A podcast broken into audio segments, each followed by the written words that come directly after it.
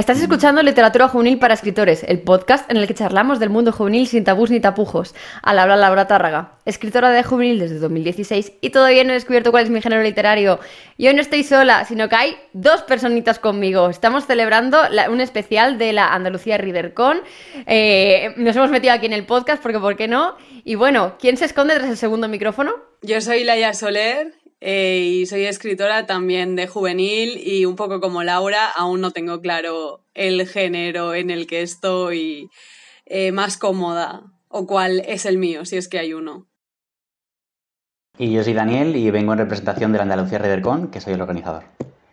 Que empiece el episodio.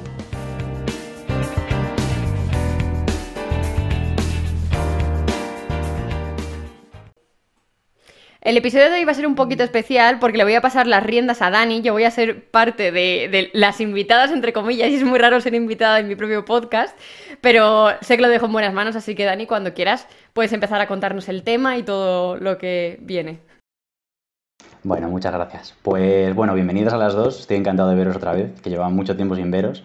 Por desgracia este año no podemos veros en persona, que es, eh, bueno, sois, sois ya habituales en la, en la RC, ya, ya habéis venido varias veces. Y bueno, nos da mucha pena que tengamos que hacerlo así, pero bueno, las circunstancias lo piden.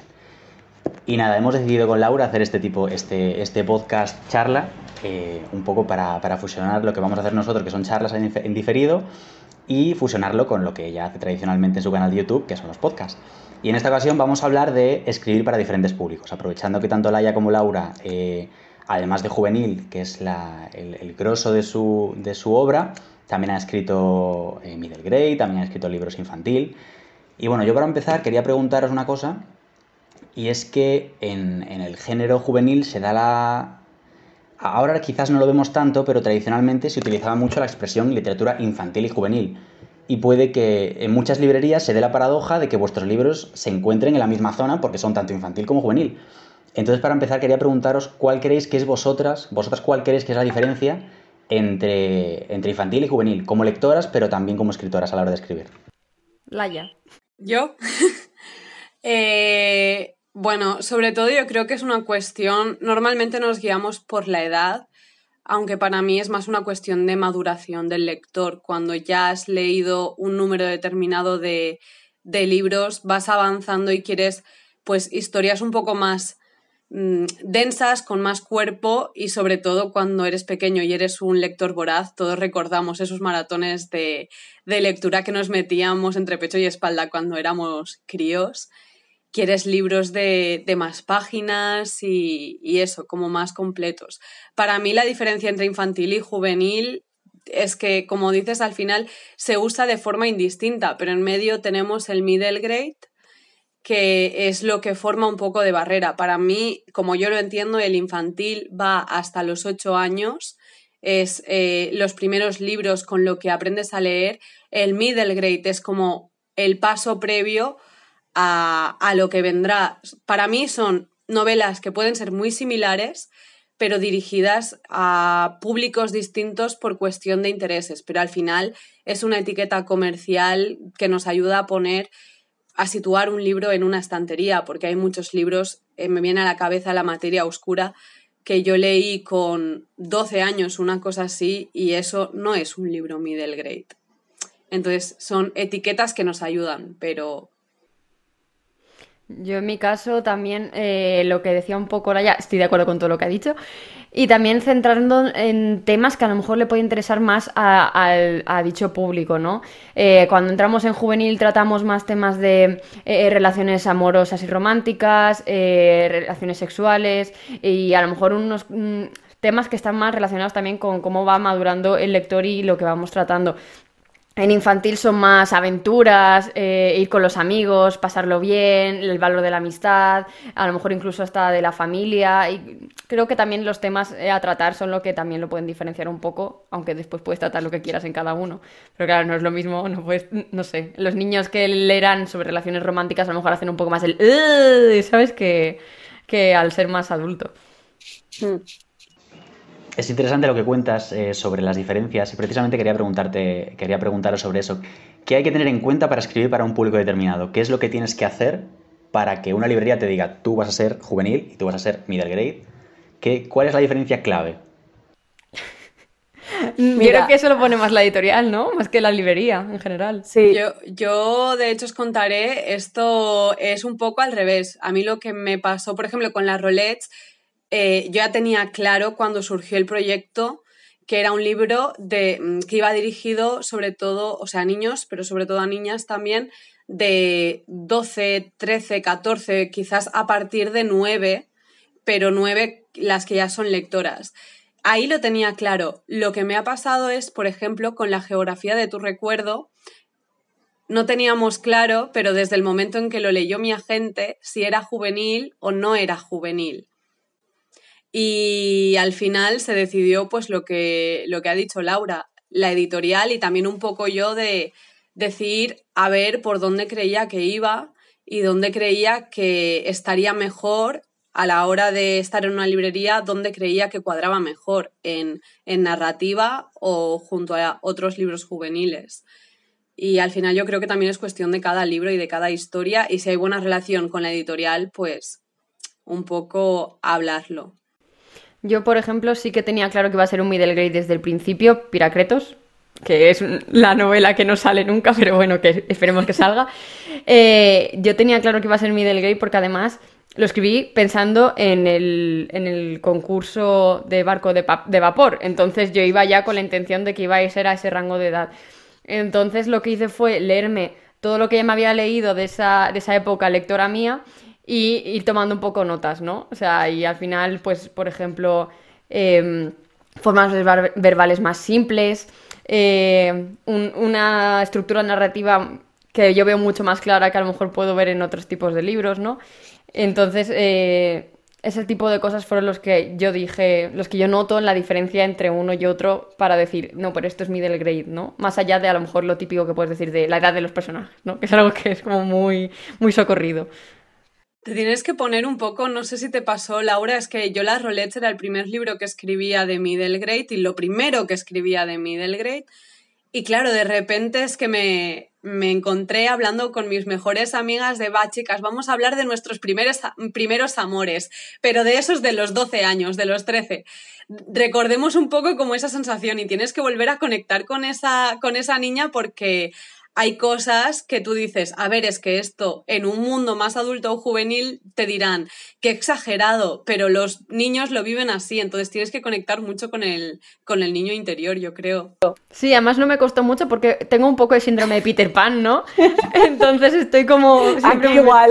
Estoy muy metida en todavía en... Todavía me acuerdo de las cosas que pensaba en esa época, ¿no? Entonces, eh, en ese... Me lo pasé muy bien, son libros que disfruto mucho escribiendo por eso, porque es como siempre estoy en la aventura, vuelvo a ser una niña, estoy metida totalmente, ¿no? Y al final esa es la, lo que quiero conseguir también con, la historia cuando quieres escribirla. Creo que nos hemos ido un poco de la pregunta. No, no, no, no, está bien. Es muy curioso, me llamó mucho la atención que las dos empezáis el podcast diciendo todavía no he encontrado mi género literario. Entonces quería preguntaros, eh, ¿creéis que hay que escribir todos los géneros para poder encontrar como escritor el que, con el que más cómodo te encuentras? ¿Y qué, qué os hizo vosotras decantaros por, por escribir middle grade o infantil? Pues en mi caso yo es que no me gusta estancarme en un género y, porque me gusta probarlo todo, ¿no? Entonces, eh, sí que a lo mejor pues he escrito un par de mm, distopías, ¿no? Pero cuando ya escribo mucho de eso es como necesito algo nuevo, necesito como un reto. Y me pongo un reto nuevo y digo, bueno, pues ahora voy a salir de mi zona de confort y, por ejemplo, ahora mismo estoy escribiendo contemporánea, que es lo que más he odiado escribir en mi vida. Porque, o sea, me gusta mucho leerlo, pero escribirlo. Estoy sorprendida, Laura. Escribirlo no me, lo esperaba. me costaba mucho, o sea, escribirlo es horrible para mí. Es como que me aburre mucho escribirlo. Es como, es que la vida, la vida normal ya la tengo yo. ¿Para qué voy a escribir sobre esto, no? Y ahora estoy como, le he buscado un toque de fantasía, que es así un poco. Me he marcado un Laia Soler, ¿no? En eso. y para que me, que la contemporánea no me cueste tanto, pero sigue siendo el mundo de ahora, ¿no? Entonces es como que intento darme retos y esto pues pruebo lo siguiente. No es porque diga, creo que por eso está la gracia de no tengo un género literario, no sé cuál es mi género, también porque cuando me pongo a escribir algunos, luego no sé dónde meterlos. Tengo uno de una guerra en un mundo paralelo en el que eh, puede ser los años 30, nuestros años 30, pero luego está como en un futuro, entonces es como... La verdad que es escrito, yo no tengo ni idea. Ponerle el nombre que queráis. Yo, en mi caso, bueno, tengo, eh, lo, como has dicho, Dani, el grueso de, de libros, o sea, de, sí, de novelas juveniles, que esas no es como Laura, yo soy mi zona de confort, que es donde me siento muy cómoda, que es el realismo mágico y vamos a poner muchas comillas y muchos disclaimers. Eh, y realmente en eso sí que no cambio tanto. En los casos en que he salido de género a nivel de edad, como ha sido con la serie Hoy Seremos, que es para prelectores, y, la serie de las Rolettes, que es para del Great, han salido como de, han sido propuestas editoriales y a mí me han interesado porque un poco como Laura, pues buscaba nuevos retos. Además, a mí cuando me dijeron, mira, buscamos a alguien, tenemos la idea de escribir un libro sobre patinadoras y yo, patinadoras, mi adolescencia entera, vamos, ¿dónde hay que firmar? Todo, vamos on fire. Pero también es verdad que a nivel, bueno, un poco lo que decía Laura, que no pienso tanto quizás en la edad, en este caso evidentemente sí, porque eran libros que ya te dicen, pues es para estas edades, pero volviendo al ejemplo de la geografía, yo lo escribí sin pensar que era, y de hecho con Heima es hogar en islandés, cuando salió eh, se empezó a usar el término New Adult y estábamos en la discusión de si Heima era New Adult porque los protas tenían más de 18. Entonces yo era como yo no lo sé, yo he escrito esto, eh, es realismo, tiene magia y cosas voladas y ya está. Eh, bueno, como sabéis, la novela de Laura todavía, la novela de Middle Grey de Laura todavía no ha salido, sale en otoño, Los Piracletos. Entonces, quizás esta pregunta está un poco más enfocada hacia Laia, pero también queremos tu opinión, Laura. Y es que, ¿Cuál consideráis, que, creéis que el público juvenil es más, exigente que el infantil? ¿Cuál, creéis que es la diferencia a nivel, de, a nivel de críticas?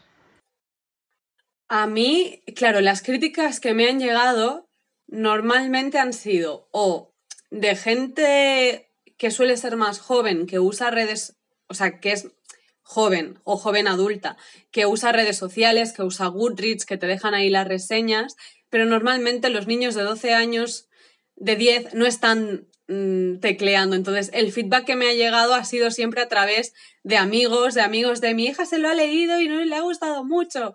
Y claro, mm, es como muy diferente para mí eh, el publicar un, juvenil a un middle grade, porque el público no está en los mismos sitios. Yo no lo he hecho, pero coincido.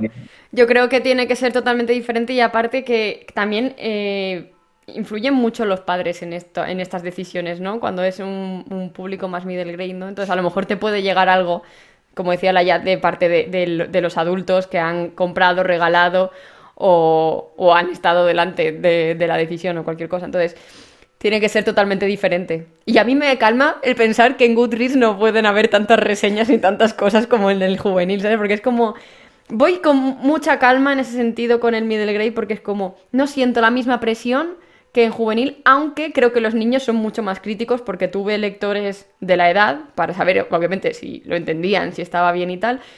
Y la verdad es que cuando te dicen algo que no les gusta, te lo dicen con sin pelos en la lengua, ¿sabes? Y se quedan tan anchos. Entonces, mm, también me alegro un poco de que no puedan entrar en Goodreads a decírmelo. Claro. Yo como aún no he hablado con... Es que encima las roletas han salido en plena pandemia. Tenían que salir la semana después de que se declarara el estado de alarma en mar... o sea, en marzo salieron en pandemia, yo no he visto a muchos niños, la verdad, en estos meses, pero no he tenido aún ese momento del niño criticando, oye, pues en la página 3 decías que el calcetín era azul y en la 7 que yo le he visto era amarillo, ¿eh?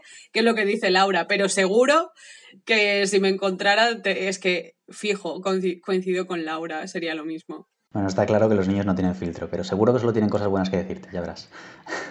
¿Cuál es la experiencia, cuál es la diferencia eh, a, nivel de promoción, porque la, literatura juvenil tiene este respaldo detrás, a nivel de promoción, a nivel de gente detrás. ¿Cuál creéis que va a ser la diferencia, eh, Laura, cuando publiques el libro Middle Grade y Laia, lo que has vivido tú en las presentaciones de infantil? Yo en mi caso creo que la diferencia, en general en marketing lo, marcan sobre todo las librerías, la posición en la que están los libros y cómo se, se mueve a raíz de la editorial el peso en la editorial en estos casos tiene mucho, mucho peso, eh, pues porque hay algunos que son como las que más se ven, ¿no? Las que más se mueven, las que en más lugares pueden estar. Y al final, los libros destinados a middle grade o a público no juvenil, eh, como no entran en internet, que es donde nos podemos mover, no te puedes hacer tampoco una campaña por redes sociales igual que haces en juvenil, ¿no? Entonces ahí es muy importante eh, el tener una distribuidora, el estar presente en librerías, que obviamente con la pandemia pues habrá sido totalmente diferente y la ya tendrá otra, te estoy dando como lo que yo pienso que es. Entonces yo creo que eh, es totalmente diferente en ese aspecto de que por mucho que hagas por redes sociales, no es tu target el que te sigue, entonces tiene que ser mucho más difícil encontrarlo por ahí. Entonces tiene más peso pues el hecho de estar en lugares físicos y el boca a boca y colegios, hacer presentaciones en colegios o charlas en colegios, moverse mucho en los lugares donde está el público, que suele ser más físico que en digital. Aunque hoy en día podemos hacer presentaciones por Zoom también, así que... Sí, yo estoy de acuerdo con Laura. Yo eso sí lo he notado, que la respuesta en general que hay con las rolets es menor. Eh, o sea, ya os hablo de post que pueda hacer hablando de las rolettes es menor que de cualquiera de los otros libros. Y es normal, y lo mismo pasa con los libros de infantil, porque mi público no tiene hijos, en general. O tiene hijos recién nacidos, pero no tiene hijos de siete años. Entonces, es eso, que la promoción también recae mucho en manos de, la editorial, aunque yo voy a decir que tampoco puedo hablar mucho de eso porque, como os digo, eh, teníamos muchas cosas pensadas para promoción. Por ejemplo, sí que hablamos de que también es más difícil el tema de las presentaciones y estábamos hablando de la posibilidad de hacer una presentación que no fuera en una librería, cosa que evidentemente se ha caído porque ahora ni presentaciones eh, ni nada. Pero yo sí que lo que he visto es que la estrategia es, es muy diferente. Que, bueno, resumiendo lo que dice Laura, no te vale de nada estar dando la murga en Internet porque al menos sí que el público está, evidentemente, pero no está conectado contigo. Decía que, decía que independientemente de finalmente en qué género os especialicéis, si es que decidís hacerlo, ¿qué creéis que os ha aportado pasar por este camino? ¿Qué creéis que os, que os aportará en vuestra vida profesional como escritoras el hecho de, haber, de haberos enfocado en un público más joven?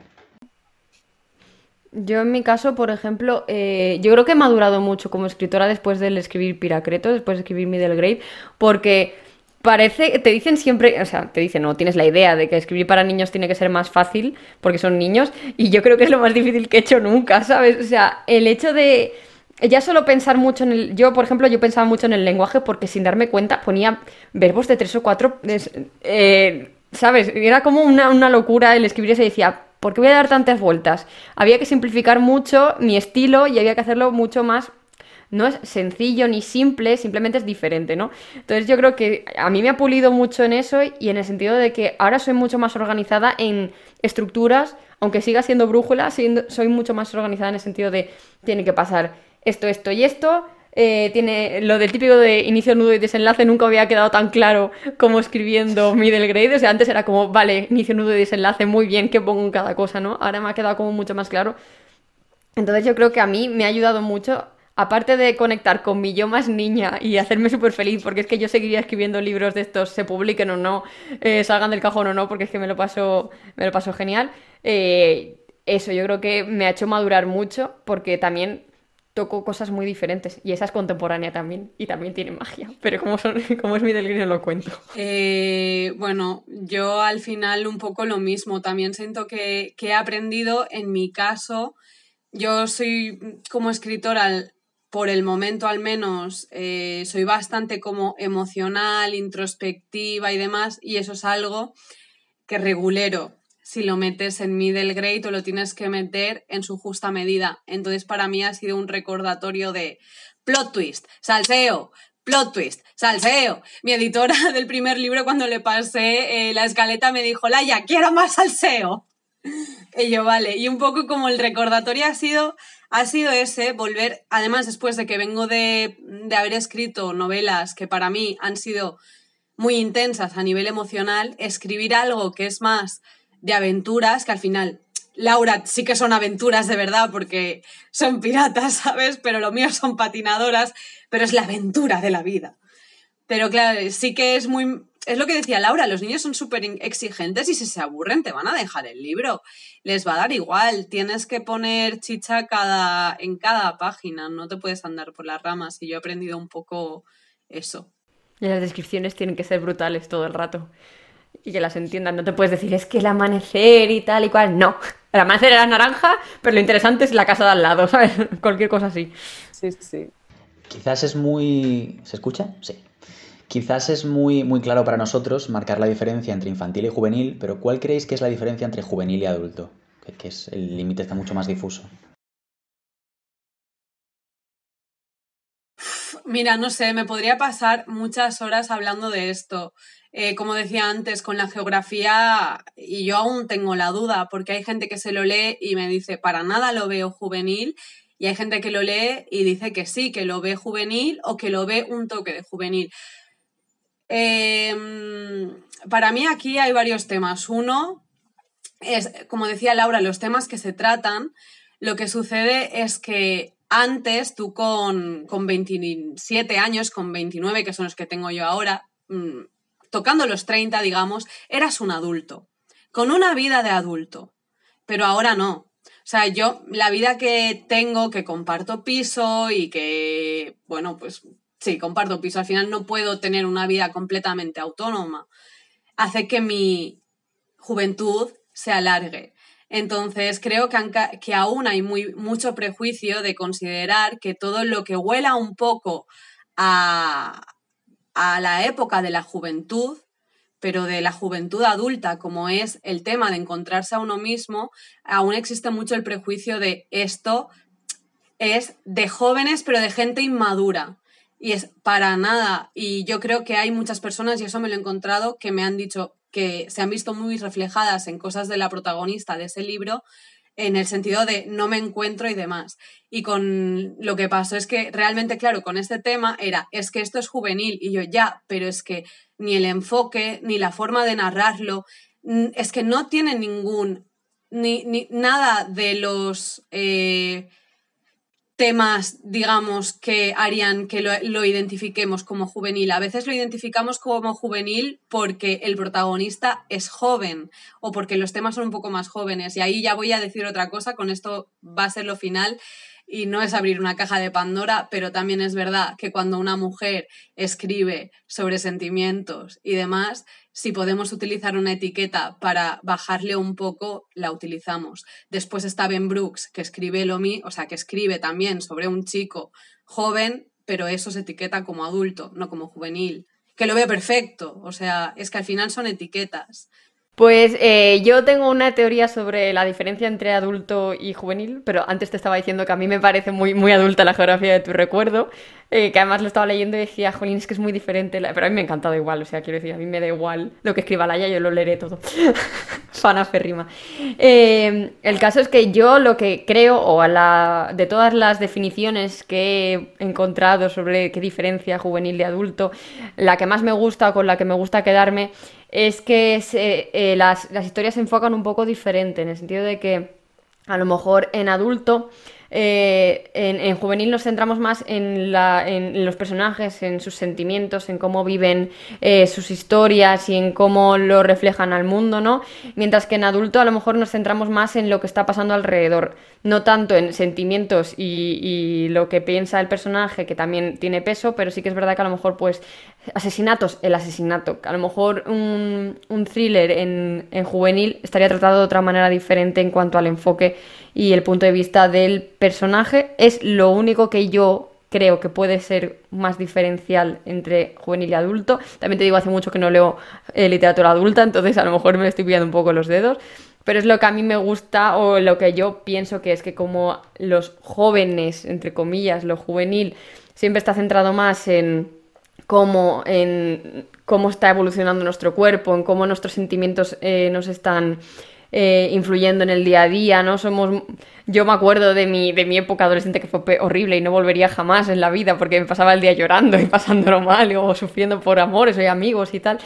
Entonces, eh, creo que esa es muy de... tenemos la cabeza metido en nosotros, ¿no? Entonces la introspección del personaje creo que es un... o la manera de tratar esos sentimientos es algo que yo noto como más clave a la hora de diferenciarlos. Pero ya te digo que luego te llega Alaya y te cuenta la geografía de tu recuerdo y ya te rayas porque eh, no hay nada más introspectivo que eso, ¿no? Entonces, no sé.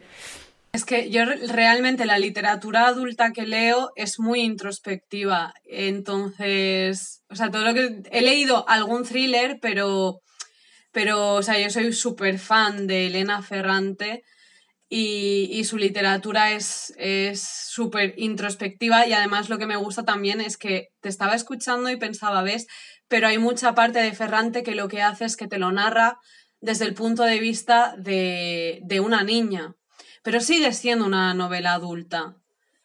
Mm, yo lo es que de, de verdad podríamos hacer una mesa redonda de 10 horas y saldríamos sin una, sin una respuesta clara. Sí, pero sí que es verdad que luego hay libros que ves y dices, son muy juveniles. Y no sabes por qué, dices, son muy juveniles. Es como, es lo que tú sientes que es. Es que a mí me da igual. Si tú te lo lees y tú le quieres llamar juvenil, llámalo juvenil. ¿Te lo quieres, lo quieres llamar adulto? Pues perfecto también. Lo importante es que leamos. Muy bien dicho. Y qué interesante lo que decís porque la verdad nunca me lo había planteado en esos términos y toda la razón del mundo. Y bueno, ya para terminar, eh, para, para, honrar el nombre de la charla, quería preguntaros si existe algún género o algún público al que todavía no os hayáis dirigido, pero que le tengáis ganas. Yo infantil infantil, como el de el de Laia de Wiserem, de eh, o el adulto adulto. Digo todo dos veces como si fuera más importante así, ¿sabes? Porque tampoco he tocado, no he escrito al menos con la intención de ser adulto, aunque mis libros los han leído gente de, de 12 a 85 años. Entonces te quiero decir, no sé, para mi tía abuela que se lo leyó con 80 años no era, no era juvenil, ¿sabes? Era como la masterpiece de, su, de su ahijada, ¿no? Pero bueno, que no, no sé, no...